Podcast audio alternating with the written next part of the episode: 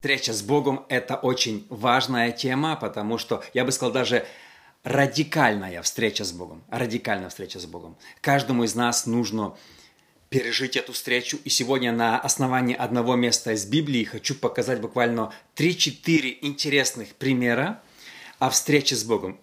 Перед тем, как я начну, друзья, смотрите, я заметил, что раньше, сто лет назад, когда было пятидесятническое пробуждение, или 20-30 лет назад, когда было харизматическое пробуждение, люди переживали драматическую встречу с Богом, после которой они абсолютно менялись.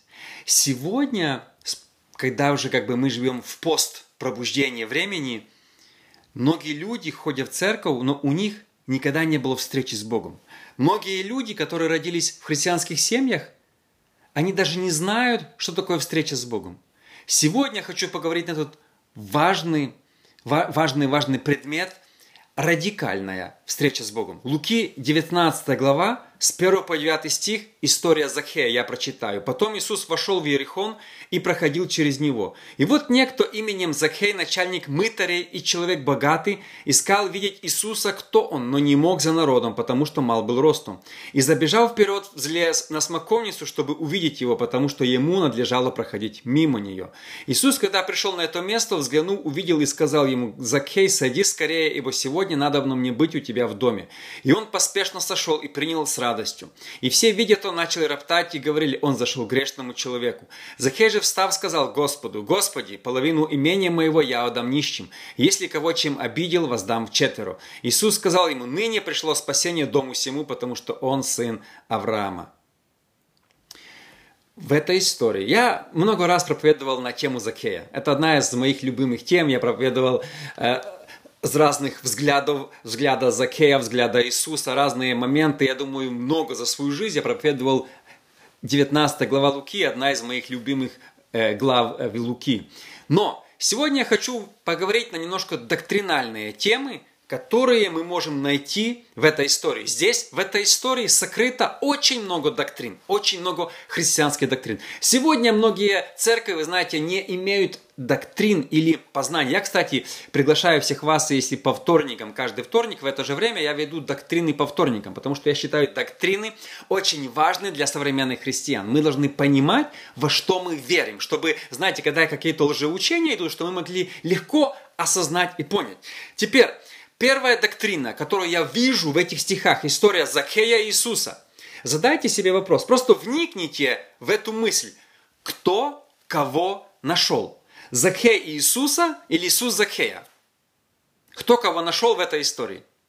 Мы знаем, что Закхей хотел видеть Иисуса, но не мог. Поэтому он делает какие-то усилия, забежал наперед, залез на смоковницу, спрятался, сидит на дереве и ждет когда Иисус будет проходить мимо, чтобы просто посмотреть на Иисуса из-за любопытства, но у него было желание встречи. У него было не только желание, он что-то проделал для того, чтобы это сделать. Я много раз проповедовал эту тему и представлял себе, что ну, начальник бежит по дороге. Ну, редко начальники бегают, да?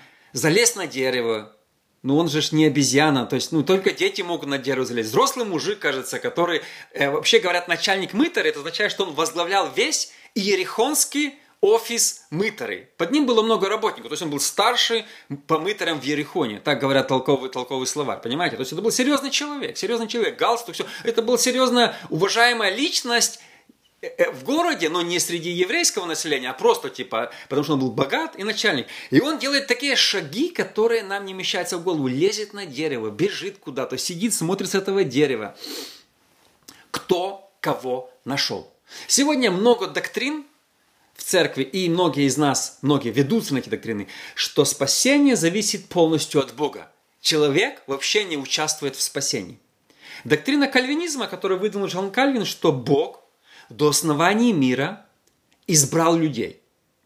Но не только на небеса. Смотрите, какая доктрина, что Бог избрал кого-то в вечную жизнь на небесах, а кого-то Бог избрал в ад.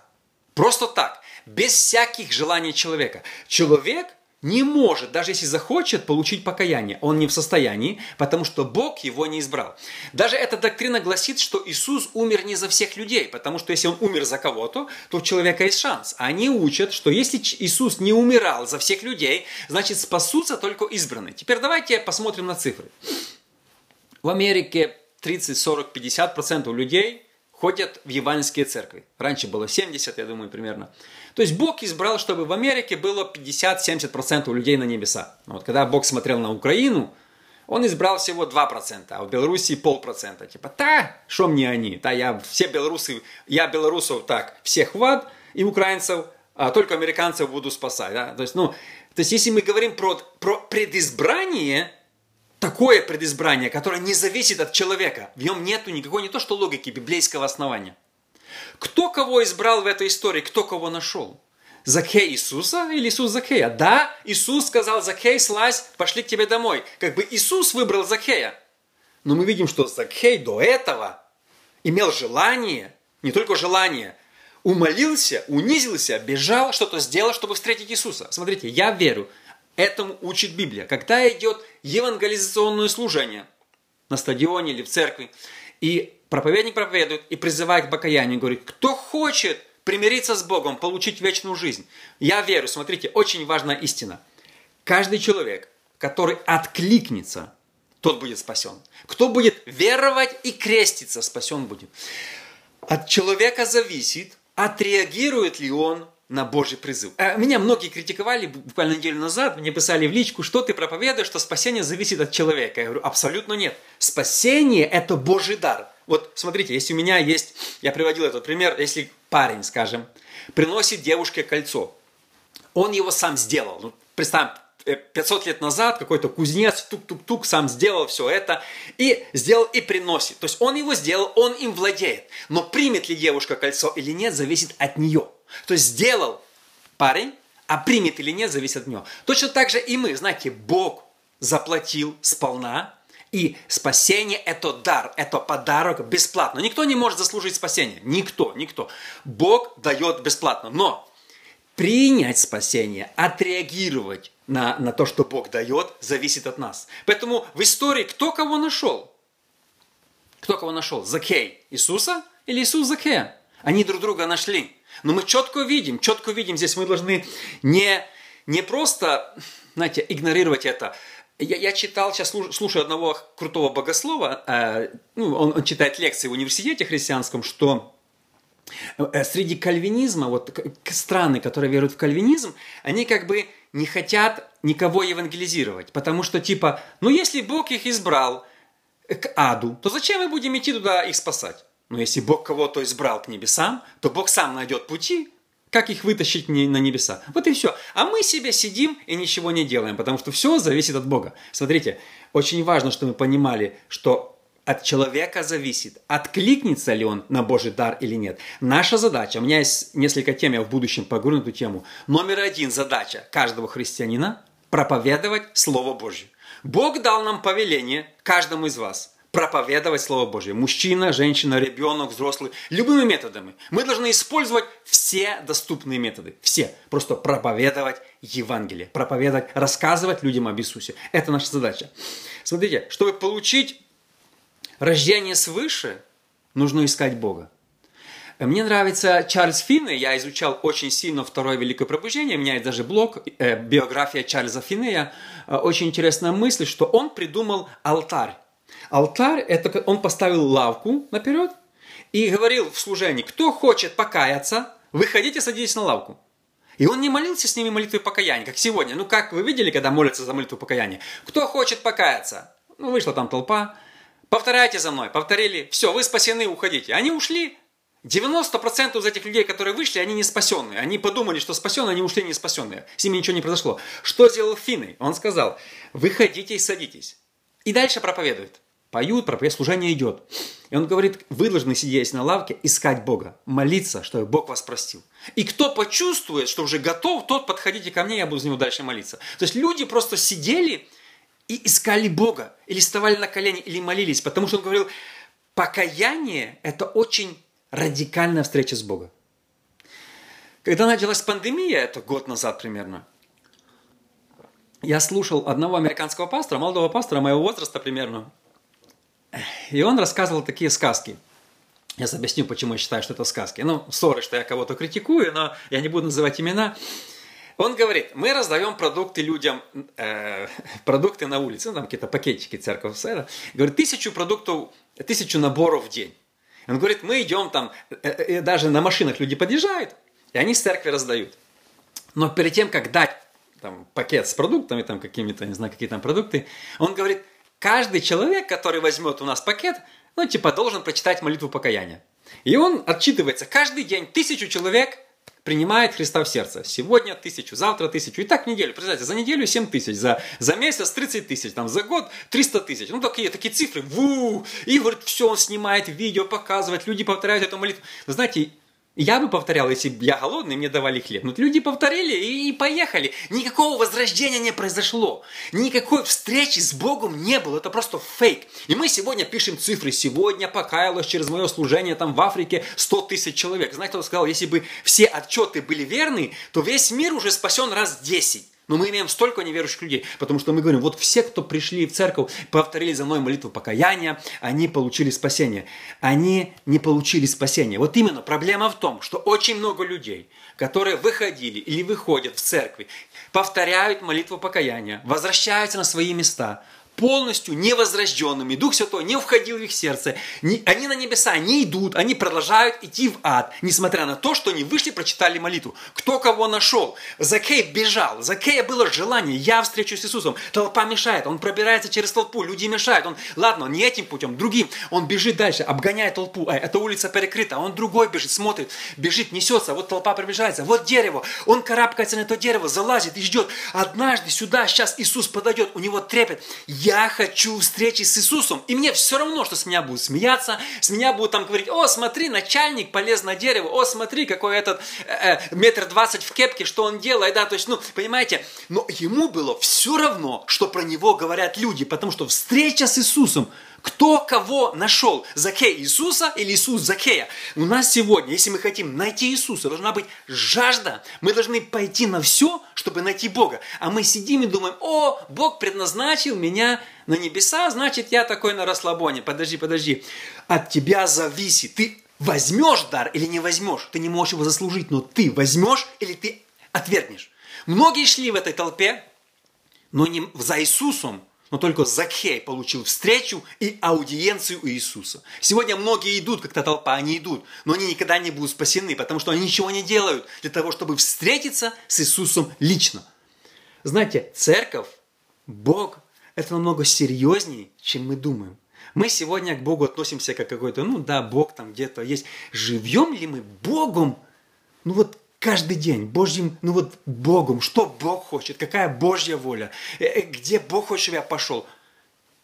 Вот, вот, вот, знаете, раньше в людей, людей была страсть, когда люди Сто лет назад. Почему я постоянно говорю о пробуждении, которое было сто лет назад? Я очень, я, я вот как бы так обсесс по-английски, я просто вот изучаю все эти истории, я просто, меня восхищают как люди, от которых отвлекали, отрекались родственники, которых били, издевались, выгоняли со школ, с работы, не давали учиться. А они верили в Бога, несмотря ни на что. Радикальное покаяние. Люди, которые понимали, что встреча с Богом, она будет стоить им всего. Они, они готовы были отречься от всего. Кто кого нашел? Закея Иисуса или Иисус Закея? Это очень важно понимать.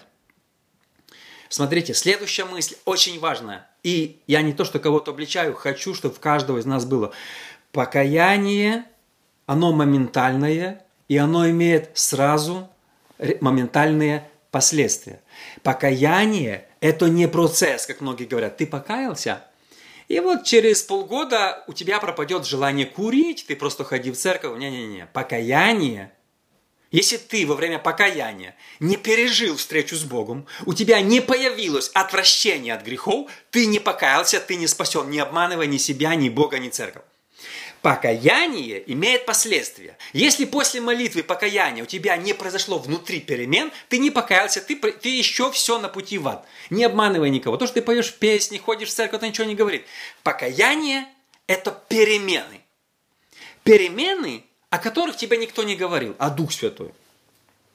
Я приводил этот, этот случай, приведу еще раз. Когда покаялся мой дед, в моем городе вообще не было ни одного верующего человека. Все пили, курили, матерились, ходили как бы в православную церковь, но жили абсолютно безбожной жизнью. Это было где-то в 21 году примерно. Может, 21 20 год, 21 И мой дед услышал, что рядом в одном селении есть какие-то штунды, так называли этих людей. Он пошел, посмотрел – даже мне отец рассказывал, что у моего деда было немного неправильные мотивы. Он, он был очень агрессивный, хотел пойти даже там побиться с ними пойти. Он был такой очень агрессивный человек.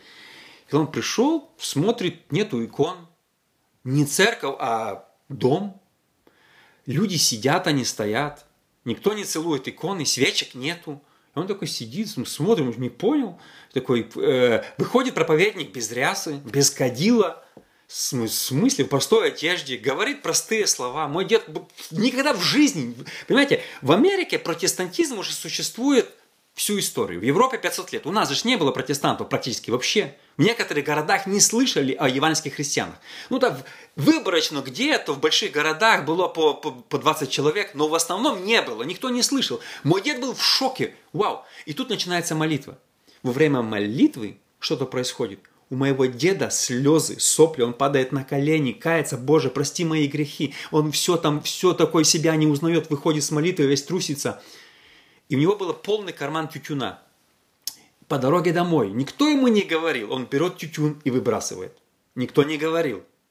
Он выбрасывает весь алкоголь, который был дома. Никто не говорил. Перестает, перестает материться. Никто не учил его. Перестает воровать, обманывать и делать все вещи.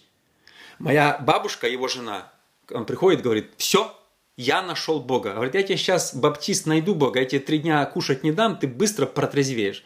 И она ожидала, что он, может быть, из-за этого, знаете, он был такой агрессивный человек. Смотрит, а дед промолчал. Это было воскресенье вечером. Следующий день. Все мужики идут косить сено, и мой дед пошел косить сено. Когда наступил обед, все достают собоечку, которую им приготовили жены, а у моего деда ничего нету. Баба, моя баба, его жена, она э, э, сдержала свое слово и ничего ему не дала. Эти баптисты, эти, ты протрезвеешь у меня быстро. И мужики увидели, что у моего деда нечего кушать, и все начали с его смеяться. Ах, что ты за мужик, Алексей, ты какой-то непонятный, ты вообще стал, вот ты какой-то вернулся с, с этого служения, какой-то ты непонятный стал. А Алексей, когда все начали кушать, пошел на край поля, поднял руки вверх и начал славить Бога громким голосом. На второй день после покаяния. Никто ничего не учил. Все были в шоке. Он возвращается домой, и моя бабушка, когда она увидела огромные перемены, она просто не могла поверить в это.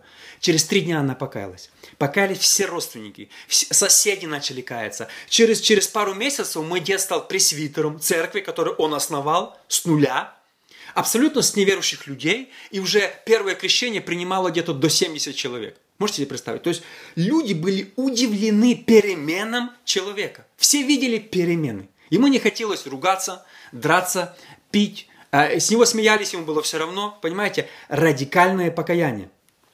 Вы помните свою встречу с Богом, когда у вас была встреча? Можете ли вы описать, что вы пережили в момент встречи с Богом? У нас каждого должна быть встреча. Я родился в христианской семье, и я анализирую, когда была моя встреча. У меня было много встреч. Но я помню где-то, ну, я, может быть, мне было лет 12. Я слушал не христианскую музыку, мне мама не разрешала, я втихаря в комнате слушал, там то-то. И вдруг я помню, что читал Библию, ну, мама заставляла читать Библию, и ко мне Бог прикоснулся. Я прекратил слушать всякую музыку, выключил, нашел какую-то христианскую кассету, поставил, не помню, бельцы, наверное, тогда были популярны, или еще кто-то, поставил, слушаю, и такой думаю, вау, вау, вау, вау, начал снова читать Библию. Я пару дней подряд, каждый, э, сутками читал Библию. Просто мне такое желание появилось, такое какое-то, вот просто какие-то перемены. Потом, конечно, что-то улетучилось, снова началась какая-то непонятная жизнь, у меня снова были встречи. Но я помню, наверное, сидеть в моей жизни, это была моя первая радикальная встреча с Богом, когда я впервые почувствовал Бога. Когда впервые у меня было отвращение от греха, мне никто не говорил. До этого я прятался слушать неверующую музыку, а теперь мне не хотелось ее слушать. Я такой думаю, вау, что, что происходит? Что происходит? Я не был в церкви, я был дома. Думаю, что такое? Какое-то странное чувство во мне, какой-то плач перед Богом, какой-то, знаете, перемены. Каждый человек родился он в верующей семье, в неверующей, он должен пережить встречу с Богом. Если вы не помните встречи с Богом, возможно, ее не было. Возможно, вы идете на, в ад прямиком сейчас. Вы ходите в церковь, поете эти, боретесь с грехами, то -то, но у вас не было встречи с Богом. Встреча с Иисусом, она имеет всегда, она радикальна. Вот посмотрите на Закея. Какая у него была встреча? Какая, как, какие перемены были в его в голове? Как вообще человек поменялся? Люди говорили Иисусу, он зашел к грешному человеку. Но не-не-не, это был вчерашний Закей грешный. Новый Закей, он был святой. У него были перемены моментальные. Его никто не учил, никто ему не говорил. Сегодня многие люди покаялись, и, и знаете, два года ходит в церковь и рассказывает, а где в Библии написано, что нельзя пить, нельзя курить? Мне молодые люди, серьезно, христиане, задают вопросы. Я не понимаю, откуда такие вопросы. А где в Библии написано, что до свадьбы нельзя спать? То есть, ну, а где то? А почему то? А докажи. Я не собираюсь ничего никому доказывать. Есть Библия и Дух Святой. И Дух Святой обличает. И если человек не хочет, да, если человек там начинает это, Бог сегодня стучится в наши сердца. Но я сказал, знаете, очень важная мысль. Кто кого нашел? Закей Иисуса или Иисус Закея? Мы слишком таки, знаете, фамильярней, фамильярничаем перед Богом. А Бог нас спас, наверное, финансы туда-сюда. Мы такое, мы знаете, мы такие, мы, мы не понимаем. Но раньше, когда человек каялся, в Украине даже, ему это стоило все. Абсолютно все. Моя другая бабушка по маминой линии, ей было 19 лет, и она пришла в церковь. И через пару недель она захотела принять водное крещение. Она сказала, я хочу принять водное крещение. Моя прабабушка, прабабушка, взяла веревку и пришла на водное крещение, и когда та вышла с воды, она била ее веревку и гнала домой и орала на весь этот. Что ты меня позоришь, пошла к штундам. Но моя, но моя бабушка, она была радикальной христианкой. Ей было все равно, что при всех людях весь город смотрит, а ее бьют веревкой, когда она вышла с воды после водного крещения. Почему? Потому что в те времена люди имели радикальную встречу с Богом. Через время покаялась моя прабабушка. Понимаете, это, это ну, встреча с Богом, она меняла людей. Сейчас мы немножко по-другому смотрим на христианство, к сожалению. Об этом мало говорит. Много людей, которые наполнили сегодня церкви. Пятидесятники, баптисты, харизматы. Сидят люди, думают, что они идут на небеса они идут прямиком в ад, потому что у них никогда не было встречи с Богом. Знаете, то, что ты делаешь добрые дела, то, что ты кому-то помогаешь, то, что ты там что-то волонтеришь, это никого не спасает. Я, была Пасха в Америке где-то две недели назад, я проповедовал тему, что очень много погибло хороших египтян, примерных, образованных, такие были хорошие люди, но они погибли, потому что они не помазали косяки дверей кровью агнца. Все. Единственное условие для спасения было помазать кровью агнца. Это ангел проходил мимо, ангел-губитель. Если человек был хорошим, делал добрые дела, помогал другим, но он не помазал косяки дверей кровью агнца, проигнорировал это дело, был он евреем или египтянином, не играло роли ангел-губитель приходил. Сегодня Пасха наша Христос. Условия для спасения это не просто я кому-то помогаю, волонтеру, пою в хоре, стою в группе порядка или даже стою на проповедь. Не-не-не. Была ли у тебя радикальная встреча с Богом, когда Бог коснулся твоего сердца и помазал косяки дверей твоего сердца? Если не было, нужно искать Бога, как искал Закей. Бежать, ходить в церковь, спрашивать, молиться, чтобы была встреча, которая растопит полностью твое сердце. Христианство – это перемены. Это не просто христианство, это большие перемены. Встреча с Богом. Следующий пункт. Многие меня не поймут этот пункт, я вкратце его долго не буду оставаться. Смотрите, один из признаков покаяния, как люди узнали, что Закей покаялся? Что Закей сказал такого, что люди поняли, что он покаялся, что он стал христианином? Как, какая, что Захей говорил или делал? Очень просто. Один из признаков покаяния – это отношение человека к финансам и материальной жизни. Это признак покаяния. Как узнать, человек покаян или нет? Как он относится к финансам и к материализму. Я уже говорил, недавно я нашел историю, что раньше пятидесятники на кафедре писали слова «Земля не является нашим домом. Они жили небесами, небеса. Небеса, мы идем на небеса. Здесь трудности, но мы не небеса. Земля не является нашим домом. Как узнать, человек покаян или нет? Какое у него отношение к финансам? Закхей до этого был жадным, хотел все собирать, обдирать, хотел быть побогаче. У него было мысли разбогатеть как можно быстрее. Ему получилось. Честным и нечестным путями он стал богатым. Он стал начальником, он возглавил целый отдел мытарей целого города. Он добился многих успехов, которые сверстники только мечтали. Он добился. Но он понимал, что он несчастный человек. Когда он встретил Иисуса, ему никто ничего не говорил. Никто. Иисус ему не говорил. Знаете, взгляд Иисуса поменял жизнь человека. Слова Иисуса «слазь быстрее, я иду к тебе в дом» поменяли жизнь человека. Он спускается, я думаю, трусится, а не может поверить, что сам Иисус, которого я искал, сегодня идет в мой дом. Закхей, я думаю, заикаясь, начинает говорить «я, я, я, я половину отдам всего, что у меня есть. Кого чем обидел, воздам четверо. Моя финансовая жизнь поменяется». Первые пятидесятники в 20-х годах, в 30-х, и знаете, многие говорят, это были крайности. Возможно, возможно. Знаете, нельзя было иметь много мебели дома. Нельзя было иметь несколько одежд.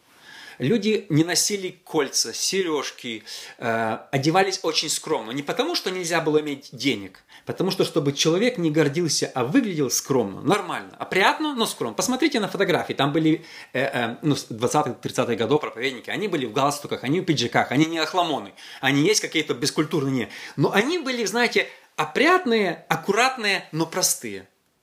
Потому что они учили, что вот это все мирское, больше богатства, больше денег, больше всего финансов, они, они отвлекают нас от вечной жизни. Вы знаете, финансы – это не зло. Это нормально иметь финансы. Но если Бог дает эти финансы, Он хочет, чтобы ты их использовал. Но мы сегодня, вы знаете, мы хотим побольше, побольше, побольше. Мы сегодня уже, мне кажется, переступили эту черту. У Закхея пришло желание делиться финансами – а не собирать финансы. Я уже об этом говорил. Вот если возьмете славянскую церковь э, в Америке и американскую церковь. Вот две церкви. Американская церковь и славянская. Где наши ходят пятидесятники или баптисты, или ходят американцы, пятидесятники баптисты. Если вы приедете в американскую церковь, машины там будут обычные, простые. Никто не выделывается. Хотя они не, не беднее, они, может, богаче наших в пару раз. Никто не выделывается приедете в нашу церковь, вы уже на парковке видите. Вот, вот если приедете, вы по, по машинам узнаете, что здесь собрались славяне. Потому что каждый прикатил как только может, на, на самый, знаете, ну, с шкуры вылезу, но я это, я приеду на крутое. Потом вы заходите в фойе, сидят мамочки. В американской церкви, в нашей, в американской простые коляски, а в наших по 3000 долларов спецзаказы, там где-то что-то. Потому что коляска твой статус. У многих там одежда, чтобы Гуччи было написано за 5000 долларов, рубашка, ремень 5000 долларов, знаете, все такое, чтобы все сразу, чтобы было видно, что это, чтобы впечатлить других. То есть мы раньше наши деды, они вообще были против любого излишества. Сегодня мы начинаем понтоваться. Смотрите, я не против э, э, нормальной машины да, или нормальной дома. Но когда мы начинаем... Иногда, знаете, я много раз говорю, что успех иногда это проклятие. Когда человек достигает успеха, бизнесмен, который жил в Украине, там ходил бедным, тут он приехал, и он может себе позволить там машину, например, все, он начинает на других смотреть свысока. О, вы там какие-то нищеброды, а я тут о себе могу позволить Lexus. И он начинает смотреть, а, а вот это уже он переходит черту. Он переходит черту, потому что наши деды, они учили о другом. Они жили просто, но не жили счастливо. Они жили, э, э, радовались Богу. И Закей отдал половину, раздал, и это сказал, давать давать, давать. Сердце христиана давать. Если Бог дал тебе финансы, то, то ты должен давать. Знаете, я, вот я сейчас, я в доме нахожусь, у меня простой дом, но маленький дом, простой дом. Он новый, но маленький, но простой. Сколько людей приходили и смеялись с моего дома. Лично мне. О, у тебя мало там бэкерт, огорода. У тебя мало того, у тебя маленький дом. У тебя там не то. Знаете, а мне все равно. Э, мне лично, я не обманываю, я не просто сочиняю сейчас сказки. У меня машина Mitsubishi, э, простая машина. Э, люди говорили, а что ты не на Мерседесе ездишь? А, да, ты какой-то, там, знаете, нищеброд на, на Mitsubishi ездишь. Да, там типа это, наш статус, машина, Мерседес, там еще какой-то там Lexus, там это. Знаете, мне не играет роли, что я имею, на чем я езжу и в чем я хожу. Я считаю, я, я еще больше себя пытаюсь очищать от, от земных вещей, чтобы мое сердце не прилеплялось. Оно мне не надо. Эти вещи, они отвлекают тебя от Иисуса, от молитвы, от других. Ты гоняешься, смотри, ты ходишь в церковь, где все ездят на Мерседесе. А ты приехал на Тойоте или Митсубиси. Тебе такое, опа, э, э, ты сразу такой, знаете, весь, э, ну, уважение к себе пропало. О, все такие крутые, а я это начинаешь вкалывать, не видеть свою жену, больше работать, работать, работать. Я уже почти, почти заканчиваю. Вчера мне написала одна женщина, говорит, в нашей церкви в Западной Украине я хочу об этом отдельное видео снять. Говорит, жена, не мужик, жена хочет ехать в Италию на заработки. Как вы к этому относитесь? Ну, живут там какой-то огород, но хотят лучше жить. Разъединить семью на полгода и поехать. Ну, во-первых, я уже не говорю о том, что муж должен обеспечивать семью, я так считаю, муж. Не знаю, какой то муж. Но, во-вторых, смотрите, лучше жить беднее, вместе, не развалить семью, не развестись и пойти на небеса, нежели заработать каких-то денег, потому что как мужик будет жить без жены полгода? Ну, ну не смешите меня, давайте называть вещи своими именами. Потом они, она придет, они уже не найдут контакта, потом окажется, у него уже какая-то есть любовница, а потом у нее уже есть какой-то ухажер, потом это, потом развелись, потом начинают оправдывать, что развод это нормально, потому что он первый начал, а все началось с жадности денег, потому что деньги, деньги, деньги, потому что мой сосед купил машину, поработал в Италии, я тоже хочу туда поехать, я хочу это, мы смотрим на кого-то, мы начинаем быть жадными, но когда ты приходишь к Богу, то самая большая перемена это финансово. Ты начинаешь смотреть на финансы сквозь пальцы. Это нормально иметь финансы финансы, я не против финансов, но они не держат тебя в плену, и ты не живешь как раб. Иисус сказал, нельзя служить мамоне. И сегодня мало кто об этом говорит. И последнее, последняя мысль. Сегодня многие проповедуют, приди к Богу, чтобы получить. А Закхей пришел к Богу и потерял. Мы сегодня проповедуем неправильное Евангелие. Мы обещаем, приди, Бог тебе даст. И мы тянем, тянем всякими там, знаете, какими-то обещаниями. И там тебе будет, и все, и все. А Закхей пришел и потерял. Журнал Forbes через месяц, когда составлял список, то Закхей уже опустился на, на, на много ниже ступеньку. Раньше он был такой, десятый в списке, а стал сотый в списке, потому что он раздал половину и плюс отдал каждому, кто нет. Он, он потерял. И мы приди Многие люди теряют, когда приходят, но не обретают намного больше. Они обретают вечность, они обретают какой-то духовный смысл. Последняя история, я заканчиваю. Станислав Недвецкий, эмигрант с Белоруссии.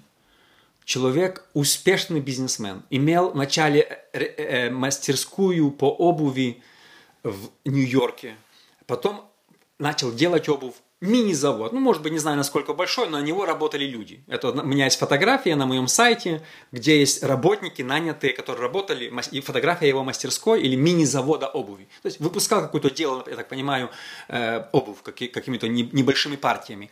В то время он мог уже где-то в в девятнадцатом году у него была крутая машина и двухэтажный дом. У меня есть на сайте фотографии. Он был неверующий, пил это. И он пришел в церковь, потому что ему заболели ноги, помолились, в церковь Воронаева, он получил исцеление, ну, начал так вот себе ходить в церковь, такой был как бы, ну, просто себе прихожанин. И тут ему Бог говорит, оставь все, едь в Беларусь и проповедуй Евангелие. Невеста говорит, не, ну как, у меня здесь завода, там только что закончилась Первая мировая революция, там люди нищенствуют, я не могу, я пришел к Богу получить, а не потерять. А Бог говорит, оставь все и едь.